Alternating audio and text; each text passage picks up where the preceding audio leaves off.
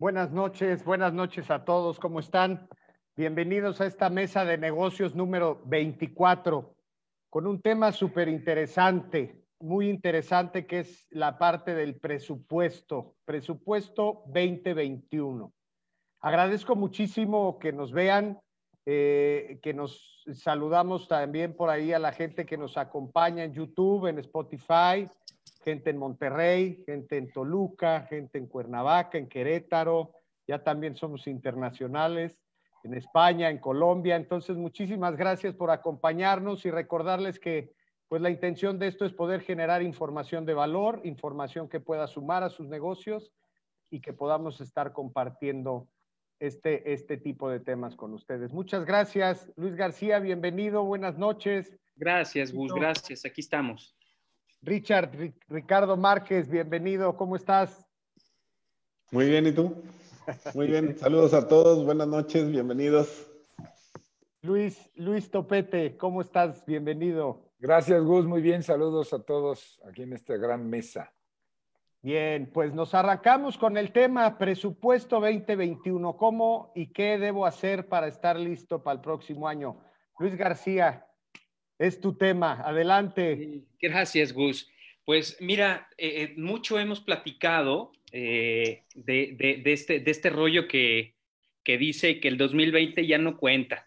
Y 2020 en mis estados financieros no contó, y 2020 en mis ventas y en mi situación patrimonial no cuenta, no jala, ¿no? Pasemos al 2021, ya, ya que sigue el año que viene, ¿no? Este, efectivamente, efectivamente creo que hay un tema en tema de en, el rollo este de la planeación estratégica eh, para el siguiente año, porque hace un ratito decíamos, ¿no? Este, platicando con mi abuelita, este, ya ves que era bien grosera, este, platicábamos con ella y me decía, bueno, ¿y cómo chingados le vamos a hacer para presupuestar 2021 si 2020 nos ha golpeado este, estratégicamente de manera importante en todas las áreas de, las, de, la, de la compañía, ¿no? Porque parte, parte, de, parte de este tema es que no solo fue golpeada la economía, fue golpeada el recurso humano, fue golpeada la parte fiscal, fue golpeada la parte contable. Muchos, muchos de nosotros pedimos apoyos como para poder solventar la estrategia del 2020 y de la pandemia en Seguro Social, por ejemplo. ¿no? El Seguro Social dijo, bueno, pues yo puedo aguantar un par de meses que no me pagues mientras le pagues completo a tu, a tu personal, ¿no? Entonces, bueno, pues creo que parte del presupuesto incluye pagar los pasivos que se generaron durante el 2020, ¿no?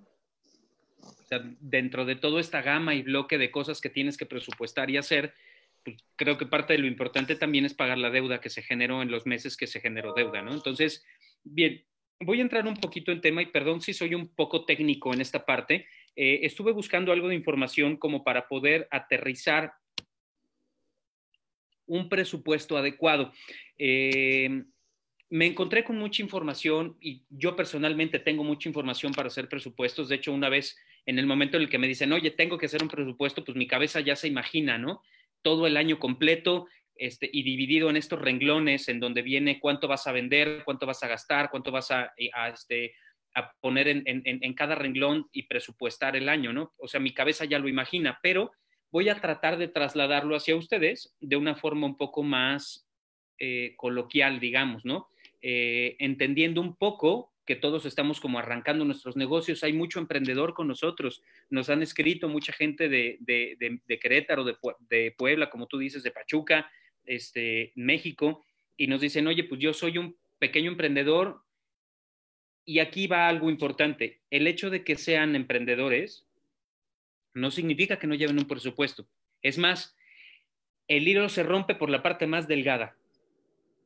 Esto quiere decir que los emprendedores rompen o quiebran mucho más rápido de lo que tienen pensado por no hacer un presupuesto adecuado, por no conocer cuál es su nivel de gasto o por identificar unas ventas muy soñadoras, que bueno, Ricardo en un ratito nos va a, platicar un poquito más de ese tema, o sea, poner ventas muy soñadoras, presupuestadas, que en la vida real no, no existen, pero eso sí, el gasto sí es real. Eh, o sea, el gasto no lo puedes detener, la bola de nieve de lo que rentaste, del equipo que rentaste, del coche que rentaste, de, de, las oficinas donde estás, todo eso no para.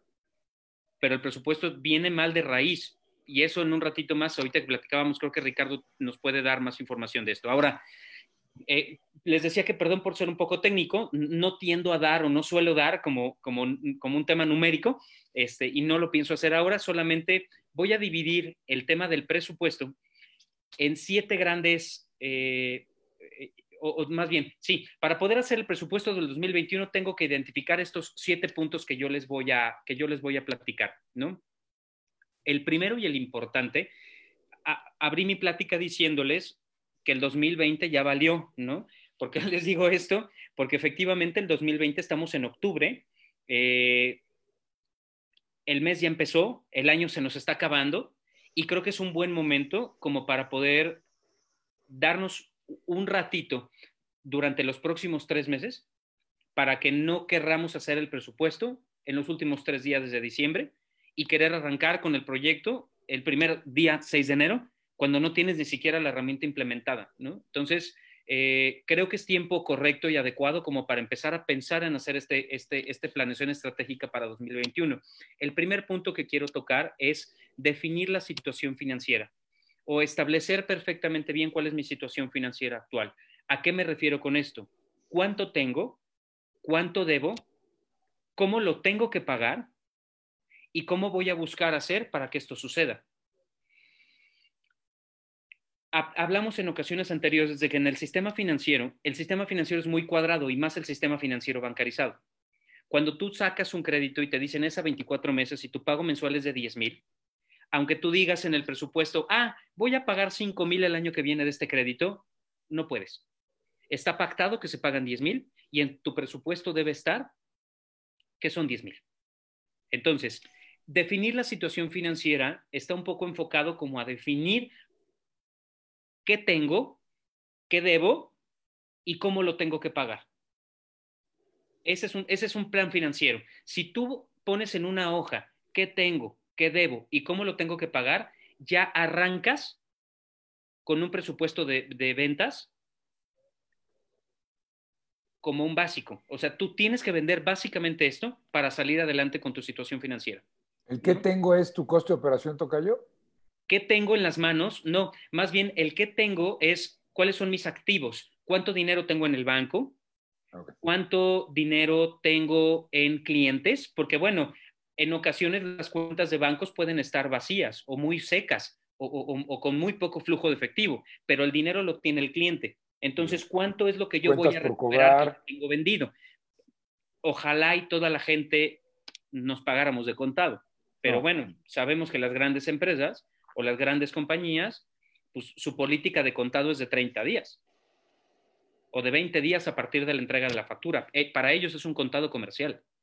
Entonces, pues efectivamente no traes dinero en banco, pero puede ser que tengas por cobrar X número de pesos. Entonces, eso vale, eso cuenta. Sí, sí, sí. Dentro del que tengo. En el que debo, tienes que colocar todo aquello que se debe, toda aquella deuda que se tiene que pagar ya sea con proveedores, ya sea con instituciones financieras o con instituciones no financieras, que en algún punto en otra reunión platicaremos de ese rollo, pero este, en muchas ocasiones a los primeros que nos acercamos para pedir lana, pues es mi mamá, por ejemplo, ¿no? Este, oye, ma, pues fíjate que me atoré, préstame tanta lana, ¿no? Ponlo en el presupuesto. Que no por ser tu mamá deje de ser un pasivo, ¿no? o un familiar, lo que quiera, quien sea que tenga que ser. Yo pongo el ejemplo de mamá porque me ha ayudado miles de veces. Este, entonces, por eso pongo el ejemplo de ella, ¿no? Que bien linda, pues, me, aporta, pero pues, también hay que pagarle, pues si no, ahí traes un, pasivo. Bien, voy a, hacer un poco más rápido. El segundo es establecer los objetivos empresariales. Esto quiere decir, y aquí creo que Ricardo nos va a ayudar en un ratito más, e, e, en este segundo punto, que es establecer los, los objetivos empresariales, es establecer qué quiero y cómo voy a llegar a ello. Porque hace un ratito, que Ricardo ahorita te, hago el, te, armo el espacio, decíamos, está bien, o sea, un empresario puede decir, es que yo tengo muchas ganas y este año voy a vender el doble. Pues sí, cabrón, pero ¿cómo? ¿No? Que bueno, dejo el, dejo el espacio abierto, Ricardo ahorita nos platica. El tercer punto para, para esto es, y creo que es aquí en donde, donde muchas de las pequeñas empresas empiezan a tener problemas financieros, es en la determinación de los costos sí, efectivamente, podemos tener claro más o menos cuánto ganamos, pero si no tenemos eh, perfectamente claro cuánto gastamos, No, ahí es por donde empiezan a, a- a reventar los hilos. Porque de repente te vienen los gastos y dices, chin, se me olvidó que tenía que pagar esta tarjeta, chin, se me olvidó presupuestar la luz, chin, se me olvidó presupuestar el teléfono. Y esos son gastos fijos, que muchas veces la cabeza no los identifica, pero son gastos que existen y son gastos operativos. Entonces, identificar y determinar cuáles son tus costos de operación y tus gastos de la operación es súper importante. El cuarto es, perdón por la tos, es realizar proyecciones de flujo de efectivo. Esto significa saber o tener identificado cuánto voy a ganar durante el año, cuánto voy a gastar durante el año y hacer una proyección de flujo de efectivo para ver cuál va a ser mi flujo de efectivo anual. No sé si quieran en un ratito más que nos metamos un poquito más a detalle este tema del flujo de efectivo, pero identificar el flujo de efectivo sería el cuarto punto. El quinto punto es eh, asignar un presupuesto establecido para cada área. Por ejemplo, en las empresas de mediano tamaño y de gran tamaño, dicen, este año en publicidad me voy a llevar 50 mil pesos, 100 mil pesos, un millón de pesos. Si tú estableces perfectamente bien a cada área cuál es su gasto, su gasto de operación, en mercadotecnia, en publicidad, en recursos humanos, porque hablábamos hace un rato, Luis, que el hecho de, y, y lo importante que es, el hecho de que esté asignado un presupuesto para, para recursos humanos, para capacitación.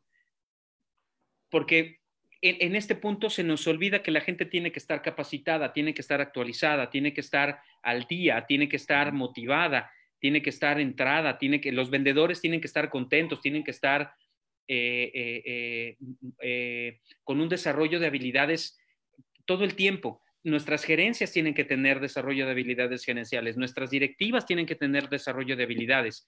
Y me voy a regresar un poco a lo que platicábamos hace un rato y tú decías, oye, ¿y qué pasa cuando, cuando la empresa es, es uni, uni este, operación? O sea, yo soy el dueño de la empresa y yo opero, pues con más razón, asigna un presupuesto de, de, capacitación, porque claro, hay mucha autocapacitación que se hace, que puedes buscar un montón de información en Internet este, y autocapacitarte, pero también creo que es importante tomar capacitación con cierto costo, porque existe cierto costo, por ejemplo, en certificaciones, claro. este, cursos de inglés, eh, cursos de francés, poder leer un manual, si es que vendes algo que tenga que ver con inglés, poder establecer una conversación, una negociación en inglés, saber de un manual en inglés, eso es un costo de capacitación. Uh -huh. Voy a seguir. Eh, me quedé entonces en asignar recursos a cada área. Eh, dentro, del, dentro de la elaboración del presupuesto, también es importante tener una constante revisión del presupuesto. ¿A qué me refiero con esto? Cuando empieza el año, una de las uvas que nosotros nos vamos a comer es llegar a los objetivos anuales, ¿no? Y entonces ya, padrísimo, ya lo tienes como objetivo, empiezas el día primero de enero y te acuerdas que existe el presupuesto anual por ahí de agosto. Y dices, ay, no sé cómo voy. El presupuesto y la estrategia de tu planeación financiera y tu planeación general de negocio tiene que ser revisada todos los meses y tiene que ser comparada todos los meses. Si tú dijiste que ibas a gastar 10, haces tu presupuesto de gasto, haces tu compulsa de gasto y dices, ching, gasté 11. Dijiste que ibas a vender 40, ay, vendí 20. Al mes siguiente, pues ya traes un déficit en las ventas y un superávit en el gasto. Al mes siguiente hay que compensarle. Bájale al gasto y súbele a la venta y compénsala. El, tema con hacer esto mes con mes es que puedes ajustar mucho más sencillo durante los próximos 11 meses o durante los próximos 10 meses o durante los próximos 9 meses a que quieras ajustar en noviembre, llegar al objetivo en diciembre. Es mucho más sencillo ir haciendo los ajustes cada 30 días. Tú establece el día. Si tú dices, es que los días últimos de mes son súper complicados para mí, está bien, no lo hagas el último. Hazlo el 10. El día 10 de cada mes te sientas tú solito, si eres uni, este, unilateral, te sientas y dices, ah, pues a ver, tanto gasté, tanto ingresé, tanto tal, y el día 10 lo pones en tu tablita de Excel. Y así vas generando tu presupuesto mensual y entonces tienes una visión mucho más clara de tu negocio en, en, ocasiones anteriores les decía que es mucho más sencillo tomar decisiones cuando eres juez del problema, no cuando eres parte de él. Y cuando estás haciendo análisis financieros y cuando estás haciendo corridas de gastos y cuando estás haciendo todo este rollo, cuando estás tú viendo los números, te vuelves un juez, no parte del problema. Cuando estás en el día a día, eres parte del problema. Pero por un momento, salte de ahí, observa tu situación y conviértete en juez. Eso, eso es un tema súper interesante y además súper enriquecedor para ti mismo. Entonces, y el último punto es, haz los ajustes necesarios. Entonces, este que tiene que ver con el anterior, que ya estuve platicando ahora con ustedes un, momento. Entonces, este, eh, no sé si quieran ustedes, Rich, eh, platicar un poquito más acerca de algunos de los puntos que, que, dije. Y si alguien tiene alguna duda de los que nos ven en Facebook Live, por favor, pregunten, pues para eso estamos acá, ¿no? Gracias, Luis. Gracias. Este, a, mí, a mí hay una cosa que, que me, me, llama mucho la atención y que este tema se me hace súper importante.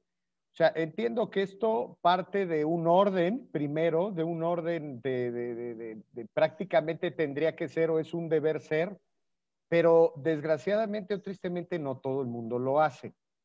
Aquí hay, aquí hay temas muy importantes. Me voy a dirigir un poquito hacia el microempresario, hacia aquel emprendedor o aquel persona que está solo, como ahorita dices.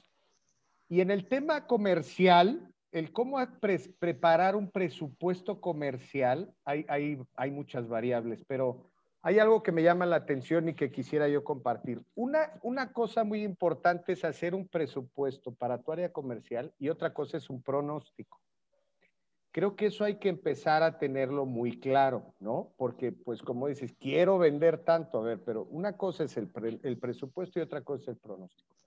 Y otra cosa que apunté por aquí, que también me llama mucho la atención y creo que es muy importante tener como, como eh, empresario único, como microempresario, como emprendedor, tres puntos que yo quiero sumar a esto del tema presupuesto comercial. La verdad es que lo demás lo voy a dejar a los expertos como tú, Luisito. Uno, tener muy claro y que son elementos indispensables para que puedan hacer su presupuesto comercial para el 2021. Tener muy claro el número de unidades que vas a vender, ya sea en tu producto o servicio. O sea, eh, eh, irte un poquito a la historia, hacer un análisis en la historia de lo que has vendido y lo que se quiere o se necesita vender. Eso es importante para poder tener ese flujo, ¿no?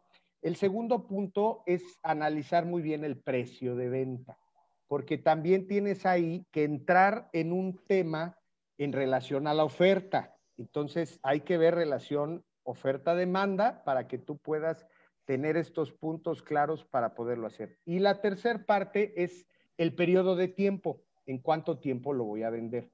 Esos tres puntos. Y voy a cerrar muy rápido diciendo una cosa, este, sobre todo trayendo información de la gente, de, los clientes que yo tengo, que muchas veces te dicen, oye, ¿cómo voy a hacer yo mi presupuesto si antes que otra cosa necesito vender? Entonces, creo que es muy importante que aunque las ventas este año no hayan llegado a donde tuvieron que llegar, sí prepares y si hagas un presupuesto. No sé qué opines, Luis Topete. Adelante. Es todo un tema, mi Gus. Yo creo que ahí, ahí la parte importante es definir precisamente, como bien lo dices, yo, nuestra experiencia, o al menos mi propia experiencia en términos de, pronósticos va en esa parte comercial. Pues va a depender mucho del producto, servicio, mercado, benchmark, que sepas tú cuál es ese, ese, ese, ese mercado que le puede llegar, pero sí es importante tener ese punto de partida. Yo soy muy, vamos, eh, me mantengo mucho en la parte del optimismo, pero optimismo inteligente. ¿Qué quiero decir con esto? Basado en datos, basado en hechos, o sea, realista. Crear un presupuesto de ventas realista, porque si no, pregúntamelo a mí en mis, en mis, en mis principios, en aquellas épocas, pues queriendo, como bien decías, ¿no? Y como decía Richard, yo quiero vender 30 o 50 o 100, pues sí, todos queremos, pero ¿cuál es la realidad? Tu mercado, qué posicionamiento tienes, con qué capacidad tienes para acercarte a todo, a, ese mercado. Entonces, en ese punto yo lo que puedo aportar es, ese realismo, es decir, tener bien, bien, bien, bien puesto qué es lo que, lo que, lo que puedes vender y sobre todo a partir de ese producto o servicio y tener un poquito de experiencia en el mercado. Yo lo que puedo aportar en ese sentido, vamos, cuando estaba yo en empresa de software como director comercial, pues obviamente el software que yo vendía era dirigido precisamente a la industria automotriz y, pues realmente eran softwares de sistemas de gestión de calidad, entonces realmente había un mercado grande. Obviamente va a depender ahí mi, capacidad de acercarme a ese mercado, del número de vendedores, de dónde los tengo colocados y obviamente ahí también manejar la parte de los costos. O sea, si yo voy a vender en Monterrey y estoy en Querétaro, o pongo un vendedor en Monterrey o tomo en cuenta los gastos que tienen que haber para que el vendedor llegue a Monterrey con una frecuencia adecuada, pues para que los clientes lo tomen en cuenta y sobre todo tengo un top of mind, se mantenga dentro, del, dentro, del, dentro de la mente del cliente. Entonces, lo que te puedo comentar en ese sentido es que partiendo, a mí me gusta de atrás para adelante. Esto es lo que quiero vender, perfecto. ¿Qué necesito construir para vender esto? Y obviamente saber si es un presupuesto realista en términos de ventas, a diferencia de un pipeline, porque el presupuesto pues, es el forecast que necesitas para cubrir tus gastos de operación y tener utilidad, y el pipeline es donde tomas todo, todo, todo, ahora sí, todo lo que tienes cotizado en el mercado y ajustas tu embudo de ventas para determinar cuánto de cada 10 vas a cerrar, ¿no? Entonces, básicamente iría por ahí, mi gusto. Iría un poquito en ese sentido. Muchas gracias, Luis. Dejé a, Richard al final, no, bueno, a propósito. para no dejarle minutos. Todavía le queda. No, y luego me pones el, el mute, pues menos. Adelante. Este, bueno, sobre lo que, sobre lo que dijo Luis, y, a mí me gustaría este, varias recomendaciones, ¿no? Cuando, cuando hablamos de presupuesto, no hay un presupuesto sino un plan de negocio. El presupuesto es el convertir en número el plan que yo tengo a cinco años con metas a tres y a uno. Ese es el ejercicio de presupuestar. y, lo quisiera hacer porque algunas empresas se vuelven ejercicios financieros es, es como, como cuánto nos alcanza, ¿no? Como si vas al súper y dices cuánto traemos para ver qué vamos a comer. Y si bien, o sea, tenemos una serie de compromisos, pero pues yo no puedo por arte de magia decir voy a vender el doble. Voy a vender el doble si, si, no, si no tener un nuevo producto, una nueva política de precios, abarcar más geografía, porque cuando yo vendo más y vendo por encima del crecimiento de la industria o de la economía, no se complican mucho los, los emprendedores, ¿no? Vean cuánto crece la economía, más o menos lo que ustedes van a estar creciendo. O sea, pero, pero hoy en esta época, cuando metemos dos dígitos de crecimiento, vamos a crecer el 10, el 20, el 30%, a alguien le vamos a ganar, le vamos a quitar participación de mercado. Y ese a alguien no le va a gustar. Entonces, mi precio va a bajar a menos de que tenga un nuevo producto que va a descremar al mercado. Entonces, si bien yo puedo poner una, meta de crecimiento, la meta de crecimiento pues es, si vamos a vender más, e, ese crecimiento te va a costar. Vender más nos cuesta más. ¿Por qué? Porque pues, a lo mejor voy a gastar más en publicidad, a lo mejor voy a gastar, voy a contratar nuevos vendedores. Hacíamos el ejercicio hace rato, ¿no? Un, cliente me dice, oye, yo voy a contratar a un vendedor, este, para hacer el número fácil, ¿no? Él se debe llevar una compensación total entre, entre, entre, ¿cómo se llama? Entre salario, comisiones, dos mil dólares. ¿Y cuánto tiempo tarda en entrenarse Un mes. Ya vamos dos mil dólares. Y oye, ¿y tu ciclo de evento qué tan largo es? Pues tres meses. Entonces, llevamos cuatro meses, ¿no? Entonces, el estar cerrando consistentemente, esperamos que sea en el mes 5 o en el mes 6. ¿Sí? Sí, estamos. Perfecto. Porque mi mercado tiene un ciclo de tres meses, no lo puedo hacer más corto. Entonces, ¿qué va a pasar? que yo necesito, cuando contrato un vendedor, tener 8 mil dólares guardados en la bolsa porque son los que les voy a pagar. Entonces, cuando yo hago estos planes, tengo que hacer una planeación de mi flujo de efectivo.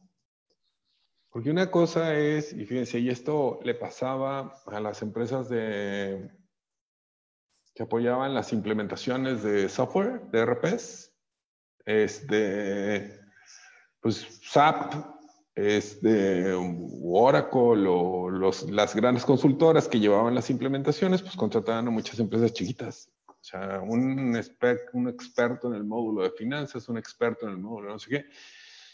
Y el patrón de ese consultor, pues le iba a facturar, si, le, si, si, si yo le pagaba uno al consultor, yo iba a facturar dos. Entonces, hoy estoy ganando el doble. Pues sí, estoy ganando el doble. Pero en esa industria, no me pregunten por qué, pues se creó la costumbre de que te pagaban a 90 o a 120 días. Y entonces sí voy a ganar el doble. Sí, porque voy a pagar uno y voy a recibir dos. ¿Estamos de acuerdo? Entonces, ok, pero me van a pagar en mayo y es enero. Entonces yo voy a pagar mil en enero, mil en febrero, mil en marzo, mil en abril. Mil en mayo y en mayo recibo dos. Entonces yo ya pagué cinco, recibí dos. Y me faltan tres todavía. Le pago mil en junio y recibo otros dos. Sigo perdiendo dinero. Le pago mil, mil en julio y recibo dos. Sigo perdiendo dinero. Le pago mil en agosto y recibo dos. Ya no gano ni pierdo. En términos de flujo de efectivo. ¿Sí? Entonces nos llevamos nueve meses. Si tú ves el estado de resultados, dices, oye, ¿cuánto costó? Ah, me costó nueve. Oye, ¿cuánto, cuánto ganaste? 18. 18 menos 9, 9 de ganancia. Oye, qué buen negocio. Pues no. ¿Y cuánto tienes en el banco? No tengo, todavía apenas, apenas vamos a tener saldo positivo en el, ¿ok? Por eso haces el plan de negocio. Y esto es cuando tú piensas crecer, vas a tener más insumos. O sea, hay una inversión. Entonces, cada vez que yo digo que voy a crecer por arriba de lo que, eh, eso tiene una inversión. Y entonces es importante identificar en qué es la inversión y después decir cuántos meses nos tardamos en capitalizar la inversión, porque son inversiones, para ver si voy a tener el flujo que necesito tener para cumplir mis compromisos y para poder financiar el crecimiento.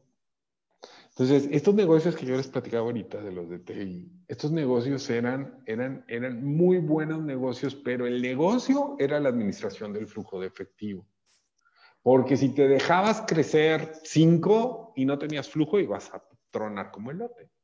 ¿Sí, sí me, me, estoy explicando? Entonces, bueno, esto es, eh, el, el, 2020, dice Luis, ya se acabó, ¿no? Y, y, pues sí, porque pues, ha sido un año espantoso, ¿no? Pero ah, en el 2019 tú tenías un estado de resultados y ese estado de resultados tú tenías una idea muy clara en la que tú decías, oye, de lo que nosotros vendemos, el 20% es materia prima, el 30% es mano de obra, este, el 20% son gastos, el 10% este, es nómina administrativa y tenemos una utilidad del 10% haz ese porcentaje y ahora pónselo al lado a lo que estás vendiendo hoy, a lo que quieres vender, porque tu aspiración es volver a recuperar esos radios. Entonces, te va a pasar que probablemente, o sea, tienes 20 mil de materia prima, pero ahora vendes 30, y es el 60%. Ya no vendes 100 como vendías antes, ¿no? Entonces ese ejercicio es importante porque la aspiración es volver a los radios de eficiencia que yo tenía, que eran esos porcentajes. ¿Sí? Entonces, ¿y qué es lo que hago normalmente en los ejercicios? Cuando, después de que hicimos el ejercicio de cuánto nos cuesta crecer, de cuánto tenemos que invertir en infraestructura o en inventario para administrar este crecimiento y para tener este plan, volteamos a ver cuánto van a gastar las áreas y decimos, ah, no, mucho, no nos alcanza, güey, porque yo como dueño del negocio, pues yo me quiero llevar un milloncito de perdido al año, pues, ¿por qué no? ¿Sí? Entonces, ahorita nos quedan 200. Yo llego a mi casa y le digo a mi esposa que con 200 vamos a vivir y me va a dar pues cachetadones, ¿no? Entonces, no. te hubiera dicho mucho más feo, ¿eh? eh sí, yo sé. y entonces, lo, lo, lo que sucede es que le decimos a las áreas que no son productivas necesariamente, le decimos que ahora tienen que hacer más con menos. Y el presupuesto de 10 que tenían el año pasado ahora es de 5. Y que tienen que reducir y que tienen que hacer más. Entonces, la regla del dedo funciona, en la crisis funciona, pero en el largo plazo no te va a crear el hueco y vas a terminar teniendo, requiriendo los recursos que tú necesitas, ¿no? Pero entonces, cuando tú vas a hacer un ejercicio de reducción, porque vas a ser más efectivo. El ser más efectivo te cuesta. Si yo quiero cocinar más rico, pues por una varita mágica no voy a empezar a cocinar más rico. Voy a tener que tomar un, entrenamiento para cocinar más rico. A ver si, ¿verdad? Porque el entrenamiento a veces funciona y a veces no funciona. Entonces, si en lugar de requerir dos contadores, ahora voy a requerir uno, ¿por qué voy a requerir uno? Ah, a lo mejor se redujo la, carga de trabajo a la mitad. Ok, vale. Oye, no, se redujo nada más un 30%. Ok, ¿qué le vamos a dar a ese que se va a quedar para que pueda hacer 1.7 el trabajo que se hacía antes? ¿Sí? Ah, es que vamos a invertir, vamos a poner un nuevo RP. Ah, y el nuevo es mucho más sencillo y el usuario captura, entonces el, el, auxiliar pues ya nada más concilia. Ah, eh, así sí tiene sentido. Pero la efectividad por pluma o por resta no funciona. ¿eh? Esa produce estrés y malos resultados. Entonces, en época de crisis, así como hay, hay, hay, ciertas prácticas, ¿no? Que es, este, hace, no me acuerdo bien de los porcentajes, pero hace años era el 3%, era marketing, ¿no? Si hoy queremos vender más en una nueva región y, queremos aventar al vendedor y que venda solo, pues ayúdale tantito con tantito marketing, ¿no? O entrenarlo al vendedor en cómo vender más. Yo tengo muchas preguntas para todos, ahora sí. Yo ya acabé. Gracias. Eh, hay, un ejercicio, hay un ejercicio que tiene mucho que ver con lo que está diciendo Ricardo. Este, no les voy a decir como decía mi abuelita, pero en resumen dice que tengas cuidado con los gastos, porque si tú no le pones atención a los gastos, el hecho de que tengas mucho flujo de efectivo no significa que estés ganando dinero. Más bien, lo que tienes que poner atención es, cuida tus gastos, porque puedes correr el riesgo de que entre más vendes, más, más pierdes. Y ese es un ejercicio que muchos de los emprendedores no se dan cuenta. El hecho de tener dinero y flujo de dinero en el banco no significa que lo estés ganando. Claro, hay dinero porque se está vendiendo, pero eso significa que si administrativamente la cosa no está bien, entre más vendes, más pierdes. Nada menos con un cliente estábamos viendo y, oye, sacas un chorro de utilidad, sí, pero vimos cuánto bajó el inventario. Entonces, por eso no compró materia prima. Pues ahí vino la utilidad, ¿no? Entonces, darle seguimiento. Miren, yo había apuntado un par de cosas. El presupuesto se hace una vez al año. El pronóstico se hace todos los meses. Ok. Sí. Entonces, yo tengo una variación contra presupuesto y tengo una variación contra pronóstico. Pero la medición sigue siendo presupuesto, porque si es, esa va a la meta del año. ¿Sí? El, pronóstico me sirve para ciertos exabruptos que pueden pasar, ¿no? Un problema de volumen, un problema de mezcla, un problema de tipo de cambio, un, un problema de precio.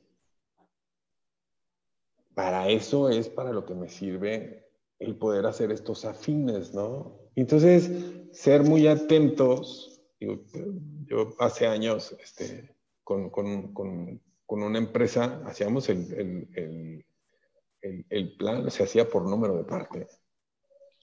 de cuánto se iba a vender, qué volumen, a qué precio, con, a qué tipo de cambio le íbamos a facturar, qué inflación, porque era allá a finales de los ochentas, qué inflación estábamos esperando. O sea, ese todo, ese, porque, porque si el tipo de cambio subía mucho o bajaba o no subía tanto como habíamos dicho en el presupuesto, había más dinero, pero no era desempeño. Era que habíamos dicho que el tipo de cambio iba a estar en 25 pesos y se quedó en 12. Sí. Pues. Gracias. Mira, también hay otro punto que había, que había comentado y efectivamente tiene que ver un poco con este tema de presupuestar. Mm, tenemos la mala costumbre, y, digo tenemos porque a mí durante algunos años me pasó, hoy ya no, pero tenemos la mala costumbre de medir nuestros resultados contra años anteriores. ¿A qué me refiero con tener la mala costumbre? Em, efectivamente es bueno medir mis resultados del año anterior contra el año actual y ponerle el presupuesto del año próximo contra el año actual o el año anterior para tener un porcentaje de crecimiento y para todo este rollo, ¿no? Pero creo que sí es importante que la gente identifique en dónde estoy parado en este momento con respecto a dos factores importantes para poderme comparar contra algo que no solamente sea yo. ¿A qué me refiero con esto? Si tú vendes piezas automotrices o tú vendes tazas, identifica cuántas tazas se vendieron a nivel local en tu estado, cuántas tazas se vendieron a nivel país sea donde seas donde vives, y cuántas tasas se vendieron a nivel mundial. Claro que si tú haces la comparativa contra el nivel mundial, vas a hacer el punto uno del porcentaje de tasas que se vendieron a nivel mundial, pero ese es un valor de referencia. Si tú eras el punto bueno, vamos a decir los números, punto uno, y el próximo año te aumentas un cero, significa que tu productividad con respecto al valor de la producción mundial de lo que tú estás produciendo bajó. Y entonces el presupuesto no debería estar apegado efectivamente a tu propia norma. Hay que, hay que tener un poquito más de visión en esto. Ver cuánto se vendió a nivel mundial, ver cuánto se vendió a nivel país y ver cuándo se vendió a nivel estatal y poner tus medidores. Si, tu porcentaje de participación en el mercado es del 1%, ¿cuánto cerró el año es, este sector de mercado? ¿Cuánto cerró este año cuánto cerró el anterior? Si tú traes más o menos el porcentaje del 1% de participación de mercado, tu próximo año tiene que ser el 1%, no puede ser menos. Si el, si el mercado se cae y entonces ahora tienes que valer el punto 5, no significa que estés mal si vendiste el punto 5, estás dentro del mercado porque el nicho de mercado es lo que vale y, lo que tú vendes es lo que tú vendes y es lo que vale lo que vendes. Claro, si incrementas de un año a otro, eras el 1 y ahora eres el 5, algo hiciste bien, como bien dice Ricardo. ¿Qué hiciste durante el año para que fueras del 1 al, punto, al 5%? No sé si me expliqué, no sé si los hice bolas. Un poco, no, no es cierto. No, no, no, muy claro, muy claro, Luis. ¿Seguro? Sí. No, que vamos a hacer de dos horas el programa. Es que, no, es que está, a ver, yo quiero preguntarles algo. O sea, aquí el punto es... nada más así para cerrar el, punto de mi compadre Luis, ¿no? Tomen un punto de referencia contra el cual ustedes midan su crecimiento. Si bien la historia es una tendencia, el objetivo es otro, pero si ustedes están creciendo por arriba de la economía, por abajo de la economía, si tienes el dato de cuántas tasas se hacen en el mundo, si tienes el, la utilización de tu planta, este, si vendiste más volumen, o sea, hacen, toma un dato de referencia, ¿no? Que te permita decir, hoy estamos vendiendo más, estamos vendiendo menos, ¿no? Ese es, si, si hace cinco años vendíamos mil tazas y ahora seguimos vendiendo mil tazas, ah, mi chavo. Sí, y es que el tema es, antes vendíamos mil tazas y en el mundo se vendían 100 millones de tazas. Ahora se venden 500 mil millones de tasas y yo sigo vendiendo mil tasas, algo no estoy haciendo bien porque no estoy participando en el mercado como yo debería en referencia al crecimiento del, a nivel mundial o a nivel estatal o a nivel local de lo que yo vendo. Hay que dejar a mi Gus que nos pregunte porque hemos estado muy habladores. Les da, les da mucho miedo mis preguntas. Sí, no, no, dale, dale, Gus. Yo me voy a... o sea, Déjame es, agregar, no, no es. Es que me, o sea, estamos, estamos hablando del 2020, vamos a preparar el 2021.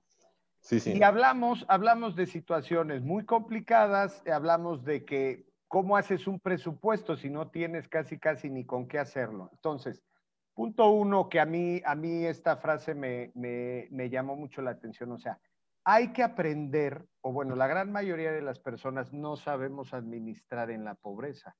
O sea, te enseñan a administrar en la riqueza, cuando, te, cuando ganas tanto, separas tus gastos básicos, esto, y al final tienes tu ahorro. ¿Qué pasa en la pobreza? O sea, ¿qué sucede en el 2020 cuando las empresas chiquitas, medianas, grandes, tuvieron una pandemia, el flujo de efectivo del que estamos hablando se cae, y entonces, ¿qué, qué, qué pasa? También, y va, va lo mismo hacia el plan, Richard, o sea, ¿qué hago? Ok, quito capacitación, topete, ya no vengas a capacitarme. ¿Y qué hago también? A mis empleados les quito el 25% o el 30%. ¿Eso está dentro de un plan? ¿O cómo va, cómo juegas con todo este, con todo este sector para entonces hoy sí decir, hoy, que es día 7 de octubre, necesito preparar el próximo año después de todo el desorden que tuve que hacer? No, digo, para empezar eso de cuando le redujeron el salario a la gente un 25% era un plan de contingencia, ¿no? O sea, y fue inclusive un plan de preparación porque todavía no teníamos un efecto real de lo que iba a estar pasando, ¿no? Si hoy digo que la utilidad de mi negocio es el 25% porque me fregué a mi gente con el 25% del sueldo, este, pues, ah, no está bien, ¿no? Es, esos planes de la contingencia tiene un principio y tiene un fin. Así como, como la pandemia tuvo un principio y tuvo un fin, yo tengo que, que hacer eso, ¿no? Hoy es que uf, no nos alcanza. Bueno, entonces hay un tema de somos muy grandes para lo que para lo que estamos gastando más de lo que podemos estar gastando, ¿no? Y entonces ahí es el ejercicio que decía Luis de oye, cuál es nuestra situación financiera, porque la gente está esperando que eventualmente ellos te apoyaron. La gente está esperando volver a llegar a su casa con, la bolsa llena, ¿no? Porque digo, al menos hoy pues no sale a cenar, este, pues a los niños, este, pues que anden descalzos en el piso, ¿no? Pues ya no les compramos zapatos, pues no salimos, ¿no? Este, y ahí se empezaron a hacer los ahorros, ¿no? Pero yo tengo que regresar con mi gente y le tengo que decir, oye, ya quedó. Y a lo mejor, pues los cuatro que estamos en esta mesa, pues nos vamos a quedar dos. Porque no nos va a alcanzar. Sí. Sí, pero a ver, esto es parte del presupuesto, Gus. O sea, respondiendo Sí. a tu pregunta, se vale hacer dentro del presupuesto y decir, pues ya no, ya no puedo soportar cuatro, ahora tengo que hacer dos, ¿no? Ahora, no todos los sectores fueron afectados de la misma Ah, forma. claro. No, no, Entonces, eh, eh, creo y también considero, y lo vimos la vez pasada, cómo eficientar a mi cartera de clientes como para poder yo empezar a colocar algunos otros productos que pueda yo comercializar dentro del mismo sector y eso tiene que ver con el presupuesto este, completito, ¿no? Yo había puesto por acá, dentro del presupuesto, lo dividí en uno, dos, tres, cuatro, perdón, dos, cuatro, en seis áreas. El, o sea, dentro de la estrategia que se tiene que hacer, se tiene que hacer la estrategia financiera, comercial, administrativa, recursos humanos, contable y fiscal. Para Y mí son las áreas que tienes que abarcar en el presupuesto 2021 como para poder tener un presupuesto adecuado, ¿no? Te lo repito. Financiero, comercial, administrativo, recurso humano, contable y fiscal. Son seis. Si tú divides, no necesitas por qué trabajar en una sola tarde con todos. Es más, como bien dijo Luis Topete, él empieza de atrás para adelante. Perfecto. ¿Cuánto quieres ganar y qué necesito hacer para que eso suceda? Y bien también dice eh, Ricardo, que es una mediación perfecta. No digas que vas a vender 50 si no tienes infraestructura. Entonces, cuando llegas al punto medio, te das cuenta que efectivamente el gasto que tienes en las manos es correcto o es incorrecto. Es un tema de tomar una decisión. Si estás pagando, si habías comprado el año pasado una camioneta X6 y estás pagando 22 mil pesos mensuales y en el presupuesto no alcanza, papá, déjala X6. Regrésate a lo que traías antes o no traigas coche. ¿No? O sea, tampoco se vale, y como bien dice, y como bien dice Ricardo, este, no poner entre todos de la parte, ¿no? O sea, creo que todo esto tiene que ver con, un, con, un, con, un, eh, con una estrategia general para salir adelante de esto. Topete. Entonces, por lo que entiendo, hay que tener un plan de contingencia dentro de un presupuesto. A partir de hoy, sí. no, es que haces, haces escenarios. claro, pero me refiero hoy más que nunca. Nadie nos imaginábamos. Cuando las cosas van bien, la motivación está arriba. Vamos, échale, que es parte también del, ser humano. O sea, yo voy bien, aprovecho, invierto, me, relajo, pero cuando las cosas van mal, eh, eh, yo creo que es una, es una, debe de ser una, una, parte de cultura. O sea, tenemos que tener un plan de contingencia. Siempre Yo no soy tan matemático en ese sentido. Me he llevado mucho más a la, vamos, totalmente en la área comercial, nunca una responsabilidad a un nivel macro. Sin embargo, hoy en día entiendo ese plan. O sea, a partir de hoy dices, pues sí tiene que haber este 10% para acá.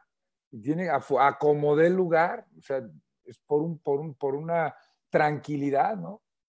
Como dice Richard, son escenarios. Es escenarios. Son escenarios. tienes un, tienes un esperado, un optimista y un pesimista. Es correcto. Porque Pero fíjate, a ver. El, tema es que no te agarre con las manos en la puerta. Ese es el tema. Ese es el tema. Qué difícil cuando las cosas van bien, ¿no?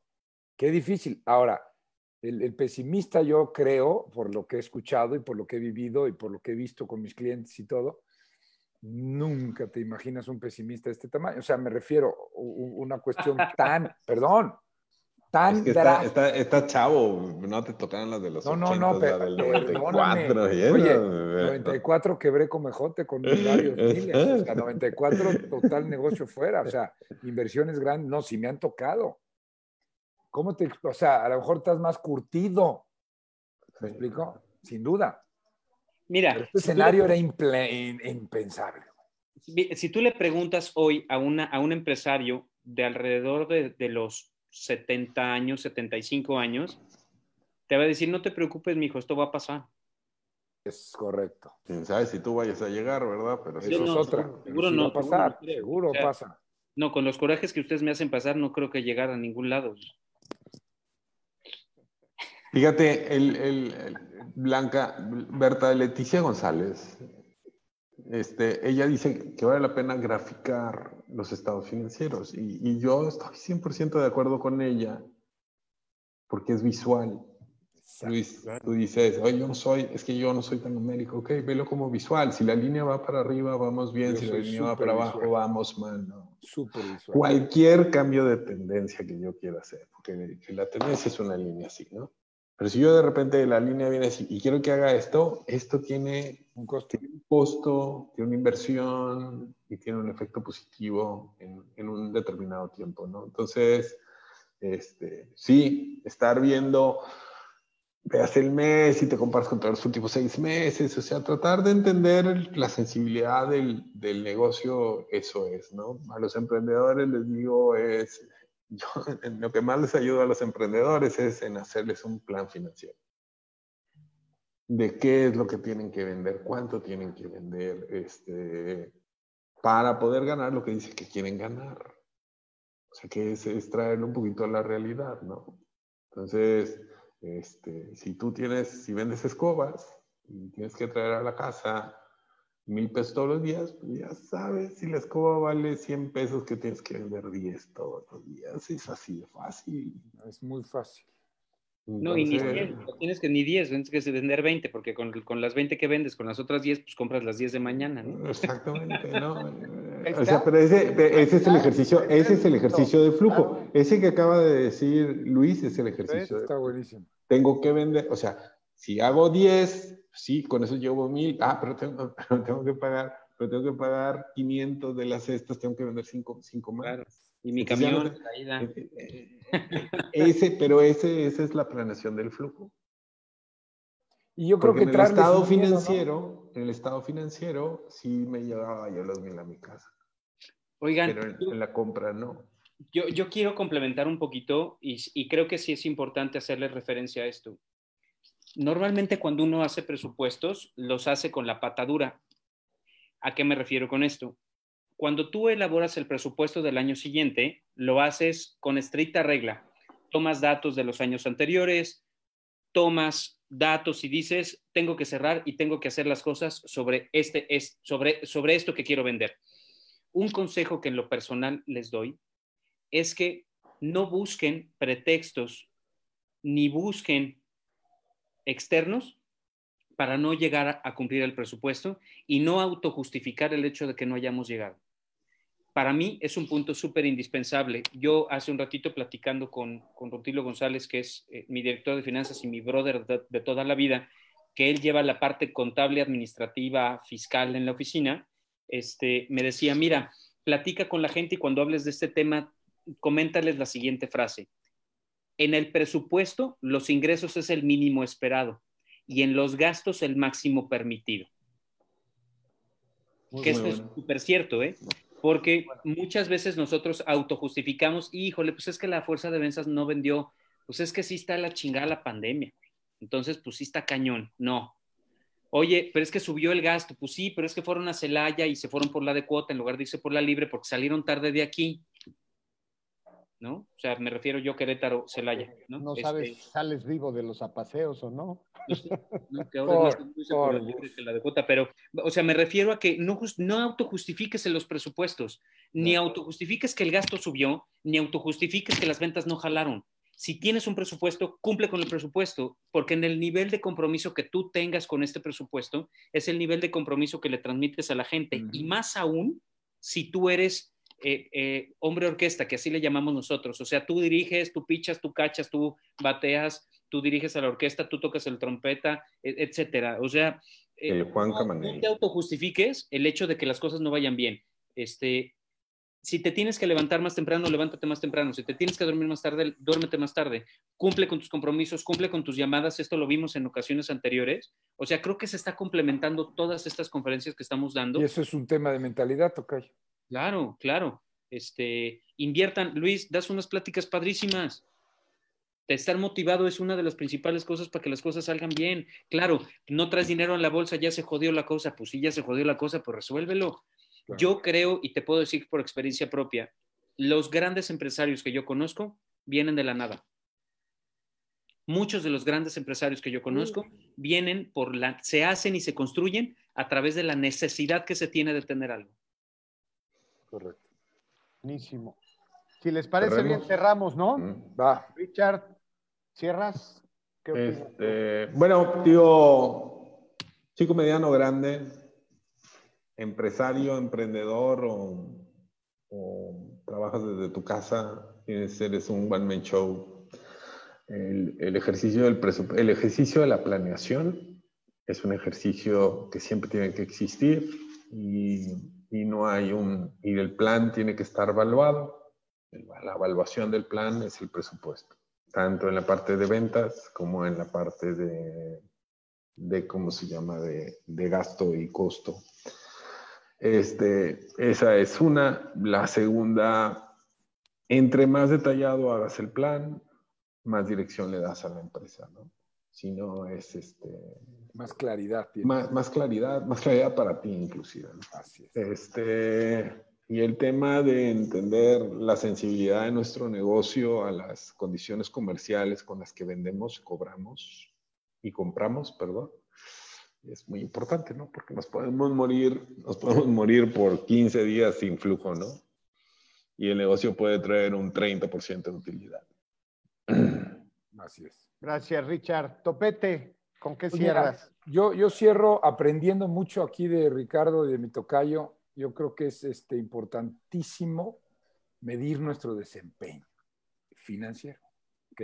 Yo estoy muy acostumbrado a las metas, medir tu performance esta semana, me puse esta meta, qué tanto la logré de 0 a 10, cómo califico. Pues yo creo que hoy lo que yo me llevo hoy, y me gustaría invitar a todos los que nos escuchan, es hay que medir ese performance eh, eh, este, financiero. Es decir, esta semana semanalmente, es un bloque mental que yo tengo que a mí me funciona, no sé si sea el caso, en mi caso como micro y para todos aquellos que están en esa misma posición, yo creo que es mucho más fácil corregir, ¿ok? Si voy midiendo esos pequeños checkpoints semanales, que se me hace un buen punto, para poder corregir y poder cumplir con ese presupuesto de, de, financiero mensualmente.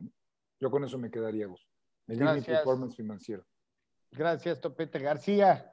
Gracias, muchas gracias. Pues yo, yo, yo, yo, cierro con la importancia que tiene el elaborar un presupuesto y, y, les diría y les comparto, el presupuesto no solo se elabora en la empresa, también se elabora en la casa. Porque mucho del gasto que se genera pues va para allá. Entonces, cuando elabores el presupuesto, empátalo contra el de tu casa también y elabora un presupuesto en casa. Y algo, que, algo que es importante es em, en la elaboración del presupuesto hay tres cosas que tienes que cuidar. Ya les había dado yo unos siete puntos que con mucho gusto quien los necesite escríbanos y los vemos, eh, pero son tres puntitos que, quisiera dejar claros en el, en el presupuesto. La planeación, la coordinación y el control. Si tú planeas, coordinas y controlas lo que estás, el presupuesto que estás generando o la planeación que estás haciendo, repito, si planeas, coordinas y controlas, las cosas van a salir bien. Es una fórmula, es una fórmula para, para que las cosas salgan bien. Buenísimo, Luisito. Muchas gracias. ¿Sí, Richard, ibas a decir algo? No. Pues muchas gracias. Bonita muchas gracias noche. a todos. Esperemos que, gracias. hayan quedado con algo, con algo de toda esta plática y, y pues primero Dios nos vemos en ocho días. Gracias a todos. Gracias. Gracias. Hasta luego. Buen día. Bye.